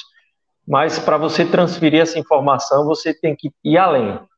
Então, acho que a palavra professor, às vezes, pode ser uma coisa meio restritiva para alguns grupos, mas o educador em si, ele tem esse poder. Então, por exemplo, eu, antes de qualquer coisa, antes de ser professor de educação fisioterapeuta, eu sou educador. Eu sei que eu tenho esse, não sei se é dom, mas é algo que eu gosto de fazer. Eu gosto de pegar uma pessoa que está perdida no mundo, um fisioterapeuta, seja o que for, um aluno, ah, não sei o dizer, cara, ó, Pilates é isso aqui, você tem interesse? Não sou eu que vou dizer se isso vai ser para sua vida, você que vai ter que descobrir. Uhum. Eu vou tentar te dar a possibilidade de, de entender isso. Então, eu acho que isso é o que caracteriza um educador, antes de qualquer coisa. É, Parabéns, Envolve é, sensibilidade, né? Educar envolve sensibilidade. É, envolve sensibilidade, né? Um olhar mais, realmente uhum. mais apurado. E assim, ainda falando dos cursos e não fazendo propaganda dos cursos, mas só para as pessoas entenderem. Né? Pode fazer também, não tem problema.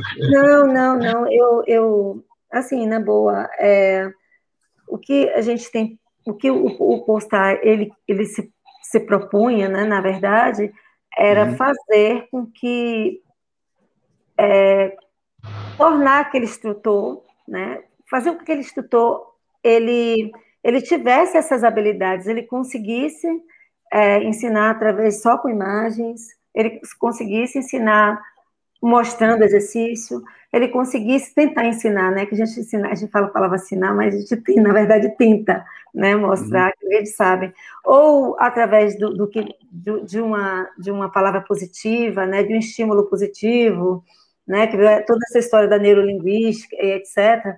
Então, assim, é, da gente não ficar usando os nãos, enfim.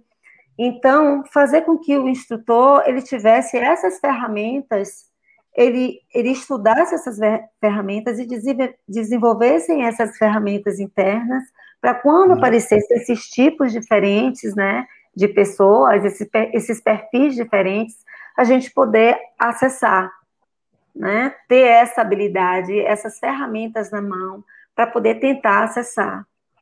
Então, uma das coisas também que é do curso, né, é de, de tentar tornar o, o, profissional apto, muito apto, a não só de uma, de uma determinada forma, com as mãos cruzadas atrás e olhando, ou pedindo para a pessoa fazer o X, não, você vai encontrar a forma que você vai, uhum. qual a sua melhor forma de acessar, né?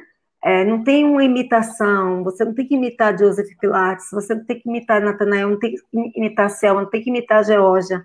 Uhum. Você vai descobrir em você como você vai acessar aquela pessoa que bateu na tua porta e está com determinada questão. Eu acho isso legal porque eu vejo que muitos cursos às vezes se esquecem disso, de que o importante de um curso de formação é formar professores né, formar pessoas que essas pessoas saibam ensinar, né, ensinar ou ter esse olhar mais apurado, né. É, Eu acho que isso que falta. Às vezes os cursos querem formar só atletas, de repente. Um é curso isso. quer formar um praticante. É, quer formar um praticante só. E não. Poxa, você falou uma coisa interessante, praticante. Pode continuar, desculpe. não, Pode não, continuar. É, era é. esse ponto. Às vezes o curso não, não se preocupa nisso, né? De formar um professor. Não.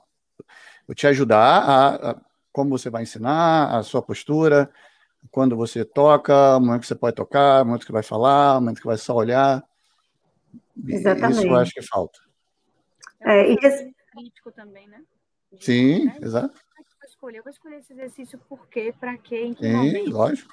Eu posso alterar ele, eu posso modificar esse exercício em um determinado momento, construir uhum. esse exercício para que ele possa chegar lá, né? E como ele é realmente, como ele é, como ele foi criado, mas assim é uma construção, né? E, uhum. e trabalhar esse vocabulário de movimento, porque às vezes as pessoas chegam com um vocabulário muito restrito de movimento, né? Gestos que são só repetidos ali. Uhum. E a uhum. gente pode trabalhar esse vocabulário gestual, né? Ficar mais amplo, fazer variabilidade, mas ninguém conhece trigonometria sem saber dividir, né? Então, como Exatamente. é que a gente vai vamos é. somar, dividir, né? Vamos saber A, B, C, depois a gente vai juntar tudo, vai formar várias frases de movimento, né? Mas a gente precisa saber as letras, precisa saber os números. E, e, se a gente tiver a forma como você falou também, Natana, de acessar, né, cada pessoa, é, aí ela vai, vai acabar se apaixonando, talvez, da forma como você vai passar essa técnica, né? né? Então, experimente o Pilates no seu corpo, e aí vamos ver, então, assim, da forma como a gente passa essa, essa experiência, ela pode se identificar, assim, com a técnica, até porque a técnica, ela pode, como a Selminha tinha falado antes, não é você que se adequa à técnica, a técnica não uhum. vai mudar para se adequar a você, mas a essência da técnica é ela ser acessível também. É tornar Sim. todo mundo que pode aderir a ela, né? Mas é isso é que é o bonito. Eu quero fazer com que você se mova. Agora, o caminho que você vai seguir, Natanael, é diferente do Uhum. Às vezes você está fazendo a mesma ponte, só que eu posso fazer uma ponte que te desafie mais, eu posso fazer uma ponte é, é, é, com, com o Fernando, que eu quero ter outra ênfase, a minha ênfase é uma habilidade, segmentar ossinho por ossinho. Já o Natanael, eu quero ver se ele distribui bem, se ele estabiliza bem a pele, se ele move. Não, eu quero desafiar, então eu vou fazer outra coisa, mas eu posso construir, isso pode ser diferente uhum. para cada um. E isso é muito interessante, porque isso é atual, é, o Pilates, ele agrega, o Pilates, ele, ele soma, então ele pode ser para todos. E, não, foi uma uhum. técnica que veio para ficar mesmo. Porque, assim, como a gente veio, é uma técnica que trabalha estratégias para a pessoa conseguir se mover no dia a dia com qualidade, com alguns ajustes motores e que se adeque a cada um. Né? É, é, é apaixonante, eu posso levar o Pilates para tudo que eu fizer, né? Essa filosofia de qualidade de movimento. É, tem uma coisa que eu, que eu acho assim que é assim meio bem estranha, né? Que as pessoas às vezes falam, ah, é, apareceu uma pessoa de Parkinson aqui. Poxa, se a pessoa de Parkinson aparecer aqui, eu vou pedir para ela procurar um fisioterapeuta e depois ela aparecer aqui. Será que, eu, será que a gente não pode é, fazer um repertório que atenda aquela pessoa, né? Uhum. Não, pode, não pode escolher, né? Porque, assim, é, um tipo, é, um, é uma doença, eu estudei um bom tempo essa doença, até palestrei, falei bastante sobre ela, hoje em dia eu já não estudo tanto nem nada, mas, assim, às vezes, durante um dia, o parkinsoniano tem quatro ou cinco estações, quatro momentos completamente diferentes. E, tipo assim, uma segunda-feira, oito horas da manhã, o corpo dele está de um jeito, dez horas da manhã está de outro. Então, imagine é, é, é, o, o, a importância de você entender né, aquela fisiopatologia, o que está acontecendo com aquela pessoa, aquela individualidade, para no momento certo que aquela pessoa tiver com a rigidez, você ao invés de alongar, você fazer um exercício passivo, uhum. né, para que o corpo possa receber melhor um alongamento, né? Então, assim, é, não é só colocar para fazer um footwork, pô, o cara está lá todo com a rigidez, né? E, enfim, é uma coisa de, da, fisio, da própria fisiopatologia. Então, eu não posso escolher, se ele chegou daquele jeito para mim, eu não posso escolher um exercício para ele ou eu tenho que seguir uma sequência. Eu sigo uma sequência quando eu vou para uma aula de balé, porque eu faço uhum. precarian, eu faço plié, eu faço tandi, eu faço glissé, eu faço o, o, o rondejambe, entendeu? E dali vai fundir, adágio, frappé, gramatimã, tem toda uma história, mas assim, as pessoas que vão para ali, elas sabem que ela tem que seguir aquilo, elas não estão com dor nas costas, né? Elas não estão com, com, com, a com artrite reumatoide, outras doenças, assim, neurológicas graves e tudo. Será que essas pessoas, elas têm que ser, elas têm que estar fora do ambiente Pilates, né? E é, a ideia do postar é abraçar todas essas, essas pessoas, sabe? Uhum. Tem essa coisa muito inclusiva de trazer essas pessoas para o conforto dentro da estrutura de cada um, né? Do conforto e da, da cura. Agora, é claro que a filosofia, todo o trabalho que a gente faz, né, em Pilates, para mim, para mim, Selma, né, é, assim, a gente sempre tem que estar com a, filo, com a filosofia junto com, uhum. com, os exercícios e junto com a ciência, porque no final das contas, para mim, a cura está no que ele dizia, né? na questão do equilíbrio que ele falava bastante, né? de você equilibrar lazer, descanso, uhum. trabalho, esses, aqueles pressupostos básicos que ele tinha, né? Então, assim, é, o Pilates da minha escola, da escola que Rízia foi educadora, né? E Jorge é diretora técnica, é um Pilates que as pessoas de, de Parkinson, elas podiam fazer. As pessoas uhum. que tinham outras, outras questões, elas tinham, elas tinham direito de entrar no, no, no, no ambiente, né? Uhum. A gente abria a porta para elas, sim. Legal. Muito bem, atleta. Deixa eu só dizer um Fernando, que é, eu já passei por fases no Pilates, né? É, eu não tenho tanta experiência como as meninas aí, mas eu já passei por fases bem de reabilitação. Foi, eu entrei por essa porta, uhum. né? E depois é, teve uma fase, logo quando eu conheci Rafael Fiorini, em 2015, que eu meio que assim fiquei aquele cara que, poxa, é isso, não tem uma vírgula de diferença e tal. Uhum. E, logicamente, também a gente vai amadurecendo, vai estudando outras, outras coisas, outras visões. Mas o mais interessante de tudo isso é que, hoje, para mim, está muito claro que tudo parte da ótica do profissional, porque uhum. o próprio Joseph Pilates, isso está em vários lugares, você não pode dizer que não existe isso. Pilates falava que era para tratar de problemas reumáticos, Pilates falava que era para reabilitar. Então, se ele falava da boca para fora, se ele não conseguiu alcançar, por exemplo, um trabalho com parkinsoniano, se ele não teve essa experiência, ou teve e não foi documentado, mas eu tenho 100% de certeza, pelo trabalho que ele fazia, que ele não era assim. Uhum. Tenho 100% de certeza por tudo. Se você pegar tudo que ele escreveu, você vê que o cara, ele na verdade queria que as pessoas buscassem a própria essência. Se você tivesse Parkinson, um exemplo hipotético, se você tivesse Parkinson, fosse lá nele e mostrasse que queria, ele ficava com você. Uhum. Se você fosse saudável e tivesse ali por estar, ele não lhe atendia. Então, na verdade, ele, ele ia muito mais pelo ímpeto da pessoa uhum. de querer ser melhor, de querer voltar à vida, de querer sentir realmente a experiência. Porque se não fosse assim, não tinha para que ele ter vídeo na Sim. cadeira, na Wanda Chair, ele com o menino com escoliose e você vendo que o foco dos exercícios era trazer o realinhamento, sem seguir PN de sequência de nada. Porque eu acho que as pessoas. É muito. É, eu já tô, tô até meio tretoso agora do que eu tô falando. Eu acho que as pessoas ficam, isso eu falo tranquilamente, ficam querendo achar cabelo em ovo, ponta em cavalo. Ficam querendo dar explicação para tudo que Pilates fazia. Um cara que era trabalhava com cerveja, tinha seus estudos, falava besteira também, fazia coisa errada, mudava de ideia. Então, assim, não era, não era um Jesus Cristo, não é porque ele escreveu uma coisa um dia que aquilo ali virou realidade porque no Return to Life ele falava que a coluna era para ser reta, por exemplo. Então, assim, pô, você tem que ler aquilo com inteligência, pegar o seu conhecimento na ciência do movimento, na reabilitação e dizer, porra, o cara estava querendo isso aqui, ele estava nessa busca. se for a essência, a busca de Pilates, provavelmente sempre teria um fundo de filosofia por trás, alguma coisa que os orientais entendem muito melhor. Muito melhor. Não era reabilitação por reabilitação.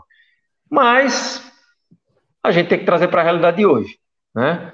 E eu acredito que o que importa, seja o Pilates tradicional ou não, ou, ou a denominação que quiser dar, o que importa no fim de tudo é, beleza, o Parkinsoniano está melhor depois que começou a prática?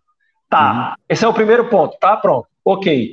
Se você vai dar o nome que quiser, aí é outra história. E eu acho também que é interessante dar nome aos bois.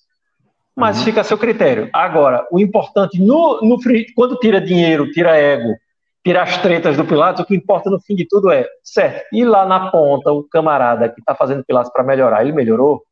Exatamente. Acabou. Uhum. Aí você, Exatamente. se quiser falar que é, enfim, dê a classificação que quiser, né? Mas a gente sabe que essas classificações, em vários momentos, também é muito mais questões políticas e de mercado, né? Sim. Próxima treta eu, aí. Eu, aí. Só, só, uma coisa que eu queria perguntar para vocês, porque você, agora sou eu que pergunto. Tan, tan, tan, tan. É, vocês têm estúdio, né? E são professores também, eu sei disso. Sim. Né? Sim. Quando vocês, alguém chega nos, uma pessoa chega nos, nos, nos estúdios de vocês, né? Assim, é, qual a maior queixa que você tem dentro dos estúdios? Do lombar, uhum. doenças ocupacionais, Sim. Né? Aí Sim. você tem o primeiro exercício do Return to Life, que mesmo você regredindo, ele ainda é um exercício puxado, né? É ainda puxado. Então, é, e aí, gente? O que é que vocês fazem? Né? Eu. A pessoa, ela precisa fazer pilates? Não, uhum. não, não, precisa responder, não, é só assim, eu só tô, uhum. eu, não, nem tô perguntando para vocês, é só uma, uma forma de falar. E a gente recebe, porque entre 80% e 90% da população mundial tem problemas ocupacionais, né? Tem problema de dor lombar, tem problemas de dores cervicais, ainda mais agora nessa pandemia, enfim, isso aumentou. Sim, né? mas eu, eu quero responder. Como é que a gente faz para poder, poder, seguir? Você está entendendo? Assim, Sim. eu fico, fico, pensando, porque, assim, às vezes eu não entendo, porque, assim, existem pessoas que não são da minha linha e que são muito bacanas e que são muito verdadeiras. Ó, eu aceito a pessoa, eu faço isso, faço isso, e depois eu faço isso aqui. E tem outras uhum. pessoas que dizem assim, não, eu vou, eu vou dar o hundred, vou rolar, rollover, não sei o quê, tá, tá, tá, tá, tá, tá, tá, e vou desmembrar. Bicho, uma pessoa com dor, ela perde a percepção do corpo. Entende? O que, que, você, o que, que você faz quando uma pessoa chega no subagudo lá no seu estúdio?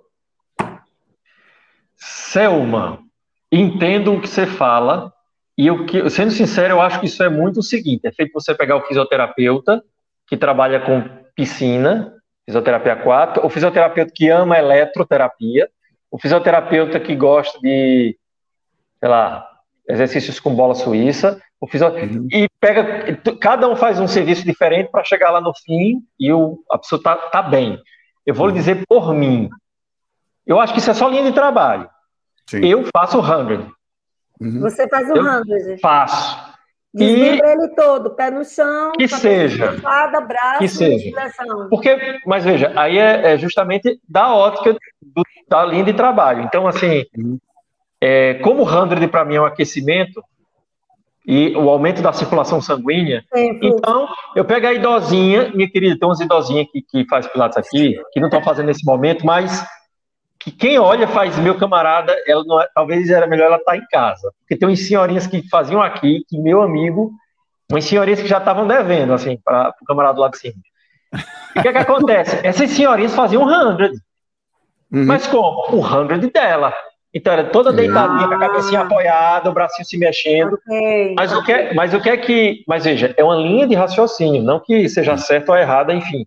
Sim. No frigir dos ovos, se eu for colocar na balança, certo, Nathanael? Com todos os casos clínicos que tem aí no seu estúdio, que por sinal, no momento, a gente estava em lockdown, está saindo do lockdown, na verdade estamos hoje, no último dia de lockdown de Recife, É... Seguindo sua linha de raciocínio, a galera com dor, como é que está hoje, iniciando a aula com 100 ou um pré-pilates antes do 100? Pré-pilates. Nenhum com queixa, não tem, tá todo mundo bem. Então, na minha linha de raciocínio e, e do jeito que eu penso, pilates funciona. Ah, mas aí cientificamente, bem. Não, não. Aí tem as análises, tem a forma de ver, tem a forma, né? Então assim, a linha de trabalho que eu faço, eu uso, mas uso nessa linha que você, de certa forma, comentou também, que é, certo, vai usar, como vai fazê-lo? Ah, tá. Sim. E para quem é? Agora, isso também é uma coisa que é, que é do nosso trabalho aqui, que é, a ideia é tirar do aluno o máximo que ele pode. Então, uhum. é paciente, não pode fazer, por exemplo, o 100, a gente quer que você faça esse movimento tal. Não, não consegue, não consegue por quê? Porque dói. Dói aonde? Tem certeza que dói? Vamos fazer outra coisa. Aí, às vezes, eu faço outra coisa que tem os elementos para o 100 e o cara faz. Sim, entendi. Entendeu? Claro. O 100 de deitadinho complica? Será que em pé fazer alguma coisa que vai ter um dinâmica de membro superior e eu pedir para ele respirar profundo? Será que funciona? Uhum. Então é a linha de trabalho. Tanto é Sim. que, já que a gente comentou, deixa eu, deixa eu dar um adendo que eu acho que vai ser interessante nessa discussão. Hoje eu uso o nome no meu estúdio Autêntico Pilates. Mas você vai dizer autêntico por quê? Porque é autêntico de autêntico no sentido clássico, blá blá blá. Eu nunca, eu sempre usei clássico por uma questão de mercado para que diferenciar da minha linha de raciocínio de outras linhas de raciocínio. Mas clássico acho que remete muito à dança. E o autêntico, no meu caso, é eu sou um cara autêntico. Por quê? Porque no sentido de eu sou um cara diferente, eu sou assim, e tem gente. Eu sou do basculho, né? Feito diz o outro lá. Meu colega de, de região. Então, assim, eu sou autêntico. E o trabalho que eu faço, eu tento ir na origem do Joseph Pilates, que é, tem coisa até que nem segue a linha de Romana, porque eu tento buscar o que o uhum. cara pensava. Ou seja, é uma linha diferente, é uma linha autêntica nesse, no conceito da palavra, entendeu? Sim.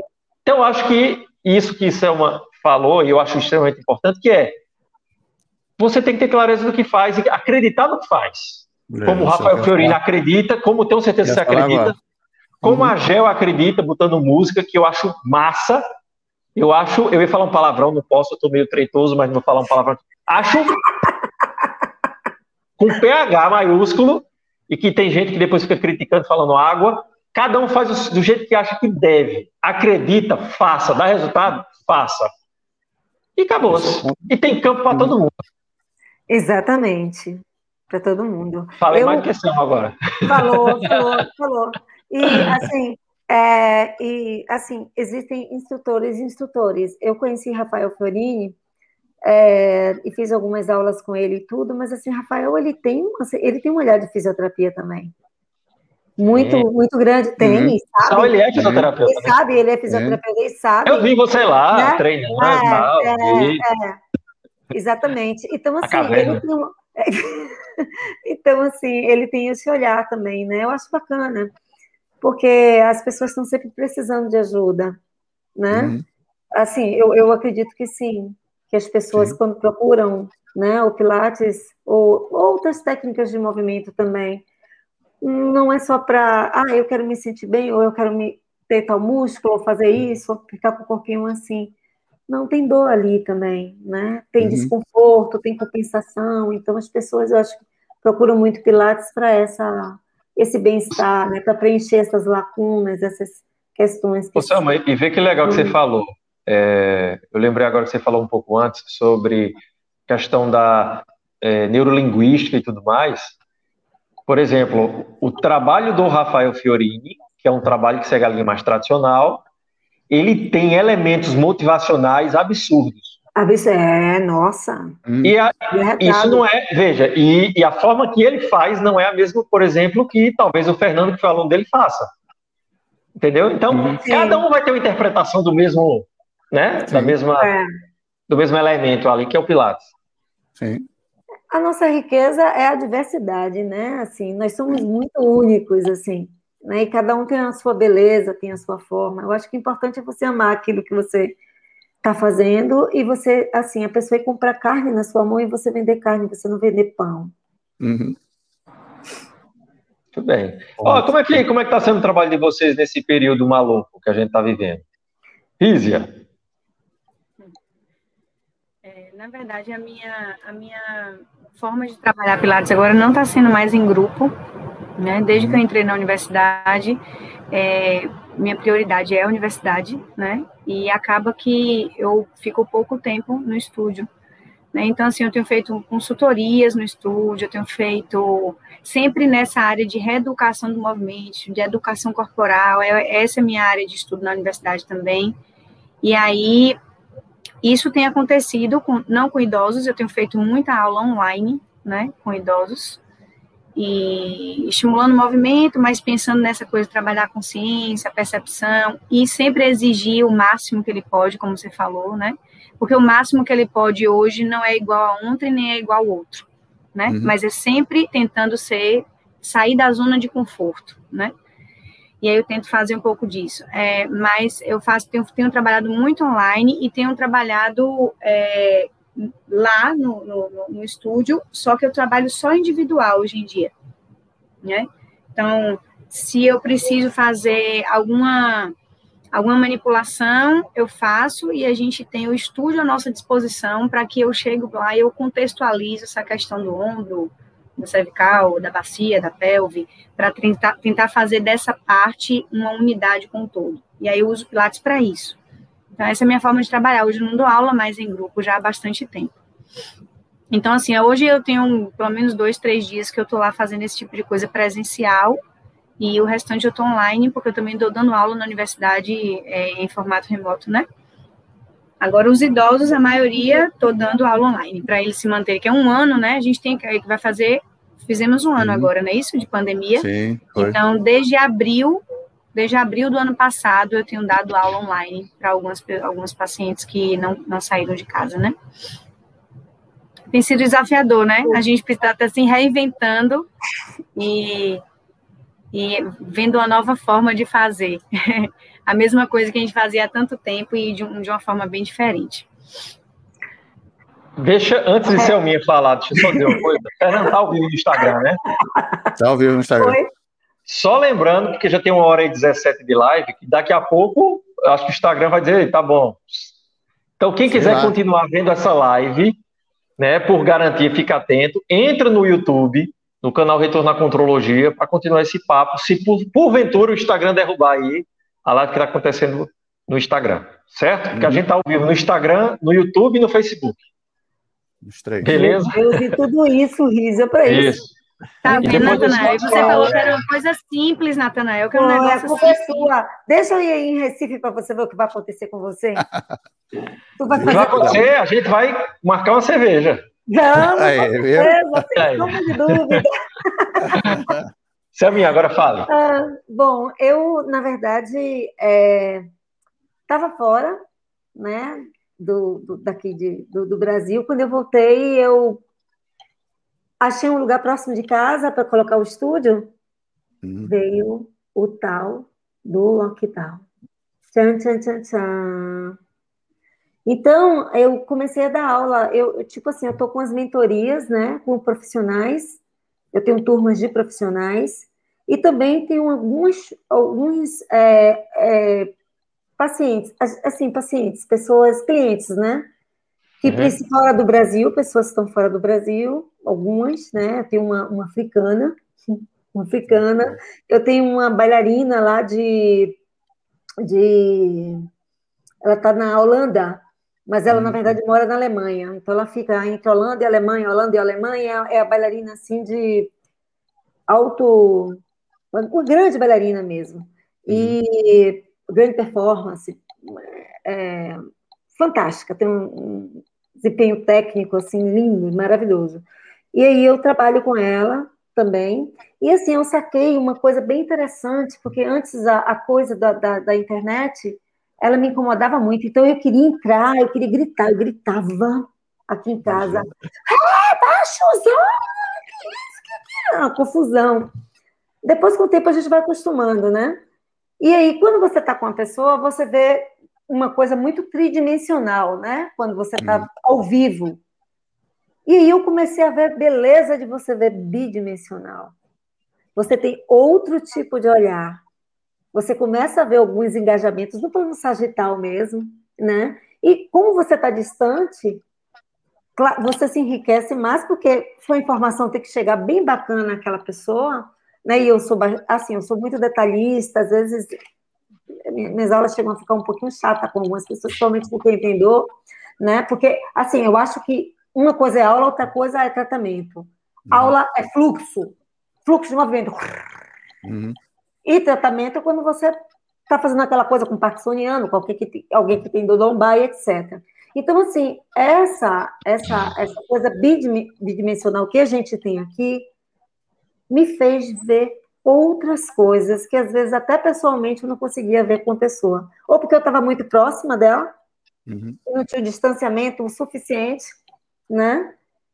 E é impressionante essa coisa do engajamento da pelve, do, do, do, do das linhas no plano sagital, começaram a ficar dos seis, né, das, das curvas seis, tanto da cola, da, da, da, da a linha, a, a, a, linha posterior, quanto a linha anterior, né, esses espaços, isso começou a ficar mais, encontrei uma forma e achei que comecei a ver melhor, mais distante. Talvez essa seja uma forma de me convencer porque eu não gosto muito da coisa online, de convencer que durante um bom tempo vai ser assim. Mas eu comecei a. Eu, eu, eu, eu acho que eu encontrei isso, assim, que foi uma coisa boa, né? Show. E não morrer de fome, porque a gente. É, a gente, nosso trabalho todo é presencial, né? É presencial mesmo. O, tanto do fisioterapeuta quanto do, do, do, do profissional de Pilates. Hum. Né? Então, a coisa teve que acontecer aqui para a gente poder sobreviver. Eu não sei vocês dois se são ricos ou rízia, mas eu não, eu precisei trabalhar. Eu estou rico, eu posso dizer que estou rico de saúde, que eu tive Covid recentemente. Então, nem isso eu posso dizer. Sai para lá, rapaz! Mas tomei a segunda dose já, tomei ontem, então agora espero que a coisa. Ó, é, Fernando, eu só tenho mais uma pergunta, que é aquela que eu gosto de fazer. Então, se você tiver alguma. Manda bala, pode perguntar, depois eu faço a minha. Então, Tá, a minha pergunta é. Eu gosto de fazer essa, essa pergunta para a gente sair um pouquinho desse tema, que eu sei que quem gosta de Pilates fica muito focado nisso. Mas o que, que as senhoritas gostam de fazer quando o Pilates ele dá uma pausa na vida de vocês em algum momento? Ou seja, um hobby, enfim. O que, que vocês gostam de fazer fora falar e trabalhar com Pilates? Vai aí, Rízia. Primeiro que a minha, que a minha. Assim, para ser bem sincero, assim, é, claro que eu gosto de estar com minha família, né? Mas você fala para, assim, a nível de movimento, a nível É um de... hobby. Não, hobby. Hobby. Ah, eu gosto de tocar flauta. Eu gosto de, sei lá... Eu adoro comer. Eu sou um monstro. Já não é a primeira, né, Acho que a pandemia, a pandemia aflorou isso nas pessoas. Mas eu sempre fui um monstro, mas tudo bem. Mas assim, gente, eu gosto muito assim de. É, eu gosto de fazer aula. Eu amo fazer aula. Eu amo fazer aula de balé, eu amo fazer aula de Isadora Danca, eu amo fazer aula de, é, de aerokinese, de aerotonic, sabe? Então essas coisas me fazem muito bem. Eu não gosto muito, gente, de esporte.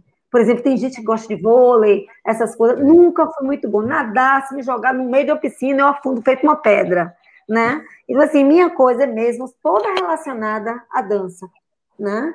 Tudo que for movimento fluido, né? De expressividade, improvisação, eu acho que é a minha praia desde pequenininha mesmo.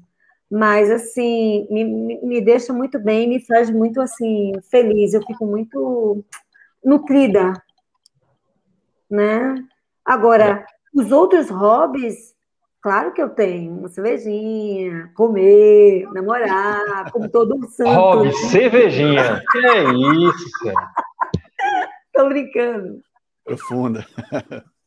Além de que é uma coisa que eu aprecio é, com moderação no momento que eu estou de dieta, mas é muito bom. É bom demais. Você vê, vê pré-feriado, aí o cara, caramba, uma hora dessa, ó, um filmezinho, uma Heineken gelada. Sim, voltando. Isso. Volta. E, e tu, Rito? Então, é, eu gosto de correr, né? Correr eu gosto. Correr eu vou correndo e eu vou pensando. E aí, quando eu vejo, eu tô correndo, correndo e eu gosto muito de fazer isso. Agora eu tô numa fase da vida que eu amo fazer nada. Sabe quando, tipo, eu adoro fazer nada. Posso adoro fazer nada. E eu tenho Posso pouco criativo. tempo para não fazer nada. Não fazer nada mesmo. Uma vez é eu encontrei um texto belíssimo sobre isso, agora nem sei onde eu achei mais. Falando sobre, sobre isso, assim, de que quando a gente quando a gente está livre, a gente fala, a gente vai fazer o quê? Já perceberam isso? A gente vai fazer o quê Bastante. hoje? E eu tenho dois filhos lindíssimos, assim, presentes de Deus na minha vida. E a gente tem passado tempo juntos. Então, assim, a, a hora que eu tenho livre, eu tenho para estar tá com eles, para poder curtir. E hoje em dia a gente está percebendo mesmo, né? A gente não sabe nada do dia de amanhã, né? Uhum. Então, eu tento aproveitar todo o meu tempo, porque a gente acaba trabalhando muito, né? O nosso 24 horas está tão pequenininho para a gente, né? Tá tão pouco. Então, assim, eu amo estar tá com eles, eu amo brincar, a gente tenta fazer esporte juntos, a gente tenta sentar no chão para brincar de boneca, eu adoro fazer isso, isso realmente me alimenta. Agora, eu tenho, assim, falando, o que, que você gosta muito? Eu gosto de fazer nada, e eu não tenho tido muito tempo para fazer nada. Fazer nada do que eu digo é assim, se eu tô com vontade de ler, eu vou ler, se eu também não vou com vontade de ler, eu vou ficar sem ler nada. Ou uhum. então, olhando para cima, contemplando a natureza, sei lá, um tempo livre, livre, para eu poder uhum. estar com a mente tranquila, uma mente vazia, né? Mas isso, isso eu tenho buscado. Olha, eu, eu te digo pelo início da pandemia, eu lembro que vamos uhum. passar 15 dias fechado, aí começou aquela coisa ah, daqui a pouco, vai ter que passar mais tempo. Eu lembro que eu pensei, é agora que eu vou ler isso, vou fazer aquilo, vou fazer isso, vou fazer isso. E eu não consegui fazer nada. Nada, nada E eu, nada. eu me. Parece assim, que trabalhou mais, né? Aquela sensação esquisita de que eu tenho tempo de sobra e não consigo botar em prática as coisas que quero. É. Minha querida, o primeiro mês, eu, eu, se tivesse as casas de louco abertas aí, eu tava lá, batendo na porta. Eu fiquei pirado com essa coisa do tempo. Que a gente, a gente tem, gasta muito tempo trabalhando, trabalhando e, e mantendo a mente ocupada com coisas do trabalho. Então é isso que você fala. Eu, quando estou sem fazer nada, eu fico me eu também estou esquecendo as palavras depois de Covid, tá? Eu fico assim, caraca, velho, eu tô aqui sem fazer nada, cara, tem uma coisa para fazer, outra coisa para fazer, eu tenho que resolver tal coisa. É como se eu não me permitisse. Não e isso que você faz é extremamente necessário. Sim. Todo é, mundo deveria conseguir fazer isso. É, eu, eu, esqueci de falar uma coisa para vocês, que é um hobby meu também. Rizia falou correr. Eu não gosto de correr, não gosto dessas coisas assim, mas eu gosto de andar. Andar andar, uhum. andar, porque eu sempre andei muito. E assim, é, às vezes eu fico sonhando que eu vou andar daqui, da, eu moro na Pituba, aqui em Salvador, Rízias, só Rízia vai saber onde é que é, não sei se vocês dois sabem. Isso não, assim, se me não. der a oportunidade de ir até Itapuã, de eu andar duas horas, uhum. eu sou, assim, andando, eu sou paripatética, né, que chama, são aquelas pessoas que, na verdade, conseguem as ideias conseguem vir quando anda, né? Uhum.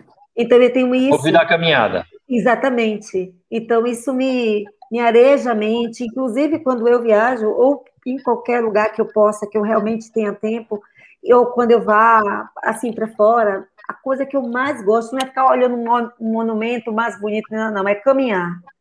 Caminhar longas distâncias, sabe?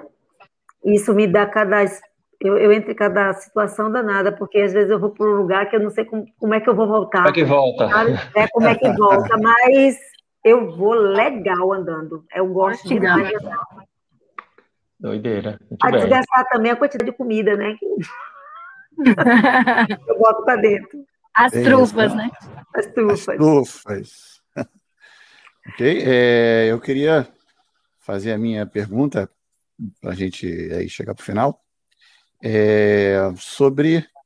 Queria que vocês deixassem uma mensagem aí para esse nosso mundo do, do, do Pilates.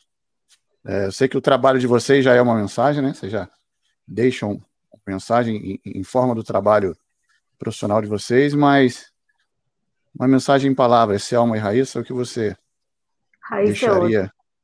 Rízia, perdão. é, a mensagem que vocês deixariam aí para o nosso, nosso mundo do Pilates?